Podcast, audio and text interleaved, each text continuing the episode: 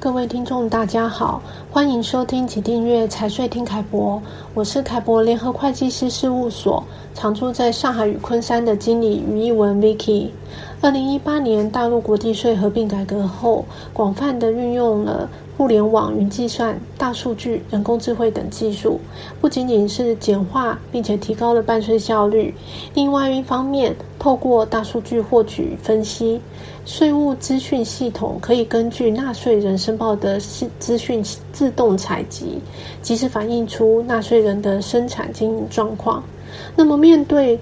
这样啊，税收征管系统的升级与智能化，在大陆的企业更应当与时俱进，通过强化内控与账务品质，来有效降低企业的管理风险与税务风险。我们常见到公司在引进外部投资人。进行股权转让的时候，因为混乱的账务，使得外部投资人或新股东担心公司可能存在较高的税务风险，进而影响了交易价格或者是交易的进程。另外一种情况是在做传承规划，需要对公司股权架构进行调整，或者是对公司啊、呃、打算对公司做注销清算的时候，才留意到账上留有大额的存货。或者是往来款需要清理，而不得不推迟或者是暂缓原本的计划。因此，对于大陆公司容易产生问题的会计科目以及常见账务问题，我们特别按照资产类与负债及业主权益类科目进行了问题汇整与重点提醒，分为上下篇向大家说明。今天与大家分享资产类。五大科目的常见问题与重点提醒。首先是现金及银行存款科目，常见的问题包括现金账列数与实际现金盘存数不一致，银行存款账列数与银行存款对账单余额不一致，还有金融手续费只取得银行汇账汇单的问题。首先，现金与实际现金。盘存数不一致的问题，公司应该要应定期对零用金进行盘点，对账列数的差异应该要找出原因，并且进行调整。现金收付也应该要取得相应的交易凭证，才能够啊、呃、作为税前抵扣的依据。对于涉及销售商品或劳务的交易，则应该要按照规定认列收入，缴纳增值税。再来是银行存款账列数与银行对账单不一致的问题，公司应该要留存所有账户每个月银行对账单，银行账户里的收支应该要按照发生的顺序逐笔入账。公司如果在第三方交易平台上面有账户，并且呃里面有发生呃涉涉及。销售商品或劳务的应税行为，则应该要按规定缴纳增值税。再来是金融手续费只取得银行回单，按照规定，金流手续费、金融服务费都应该要取合取得合规的发票，来作为入账凭证以及税前抵扣的依据。第二个是存货科目。存货科目常见的问题包括有账无货，或者是无账有货，以及存货报废。首先，有账无货指的就是账列数大于实际库存。对于实际上已经出售的存货，应该要转列销售成本，并且按照销售额缴纳增值税。因此，在公司清算的时候，如果账上还是有大额的存货，将会被税局视同销售，核课增值税以及企业所得税。再来是账列数小于实际库存，也就是无无账有货的问题。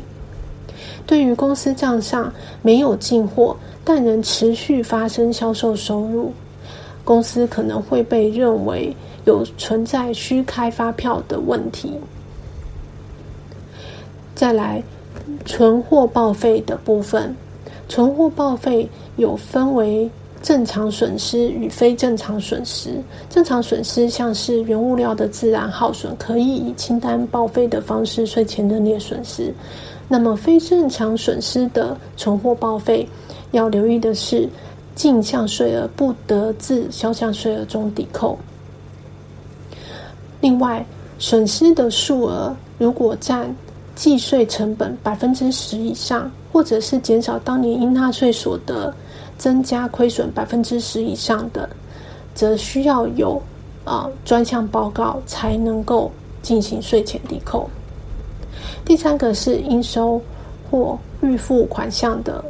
清理，常见的问题是款项实际上已经无法收回，或者是预付款没有办法取得合规的发票或凭证。对于款项实际上无法收回的，这里要提醒的是，坏账的计提如果不符合税前认列要求的话，是不可以在税前列支损失。汇算清缴的时候，则需要做纳税调整调出。再来是预付款项无法取得合规发票或者是凭证的问题。按照规定，相关的成本费用若是无法取得合规发票或凭证的话，是没有办法税前列支。那这会使企业的应纳税所得增加，因此公司应该要尽可能的取得合规发票，作为税前抵扣依据。但有一个情况是，如果对方是依法无需办理税务登记的单位，或者是从事小额零星业务、经营业务的个人，对于单笔交易小于人民币五百元的支出，可以用税务机关代开的发票，或者是收管凭证以及内部凭证作为税前抵扣的依据。第四个是其他应收款，这个科目。根据不同的应收对象，对公司或者对客个人可能会产生不同的风险。首先，公司如果是对其他公司或个人提供无息借款，这个情况下，常可能会被视同提供贷款服务给其他公司与个人，而设算利息收入，课征增值税及企业所得税。对于公司借款给股东个人逾期未收回的问题，这里要提醒的是，长期未收回的对于股东个人的借款，可能会被视同为股息红利所得，对股东个人课征个人所得税。另外，对于提供给员工的借款用于个人购买房屋或者是其他资产，而且逾期会未收回的，对员工个人来说，可能会被视同为员工薪酬，纳入个税计算。第五个是固定资产，固定资产科目常见的问题有账册信息不全，或者是与账列数无法核对。那么，像这个情况，提醒公司应该要每月固定更新固定资产清册，并且清册的内容要完整，以及能够与账列数核对。当有固定资产新增处分或报废的情况时，也应该要及时的更新。另外一个问题是，实务已经不存在的问题的情况，固定资产。如果不是因为达到或者是超过使用年限而正常报废清理所产生的损失，应该要以专项申报的方式向税务机关申报，才可以税前扣除。